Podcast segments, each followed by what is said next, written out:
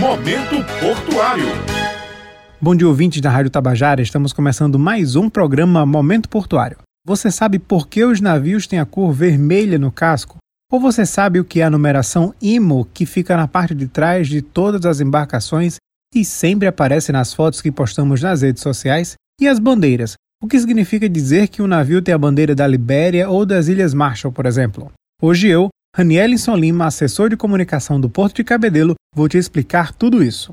A gente começa com a cor vermelha do casco.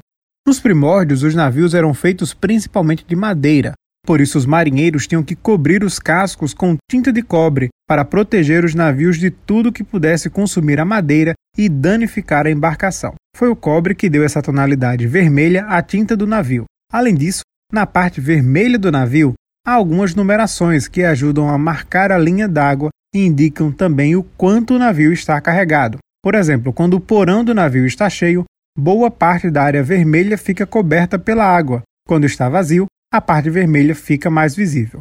Hoje a cor permanece para manter a tradição, mas as embarcações, claro, podem ter outras cores. Um exemplo é o graneleiro Santi, que esteve com a gente para a descarga de 13.800 toneladas de trigo. A parte de baixo do casco era da cor azul. Por outro lado, o navio Celsius Miami, que também esteve com a gente para uma operação de álcool, é completamente vermelho. As fotos, claro, estão nos nossos perfis nas redes sociais.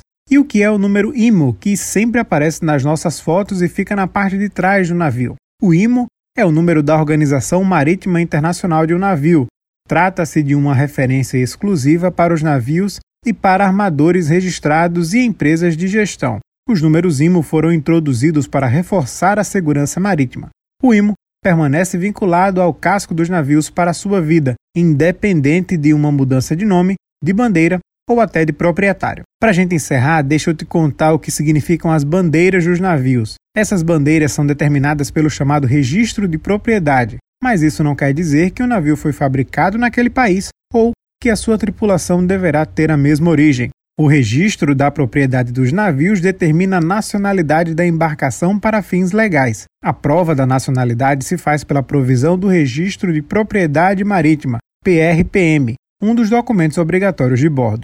Entre os navios que atracaram no porto de Cabedelo recentemente, temos o CL Denksha e o Elandra Maple, com bandeira da Libéria, e o Santi e o navio Beckseida, com bandeira das Ilhas Marshall. Gostaram das curiosidades de hoje? Se você quiser saber mais sobre cada navio que atraca no nosso porto, é só acessar as nossas redes sociais. Pesquise por Porto de Cabedelo no Instagram, Facebook, Twitter e também LinkedIn. Além disso, todas as nossas notícias, licitações, história e contatos estão no nosso site portodecabedelo.pb.gov.br. E se você perdeu algum trecho do programa, daqui a pouquinho ele vai estar disponível nas principais plataformas de podcast. Basta pesquisar por Momento Portuário. Até a próxima semana. Momento Portuário.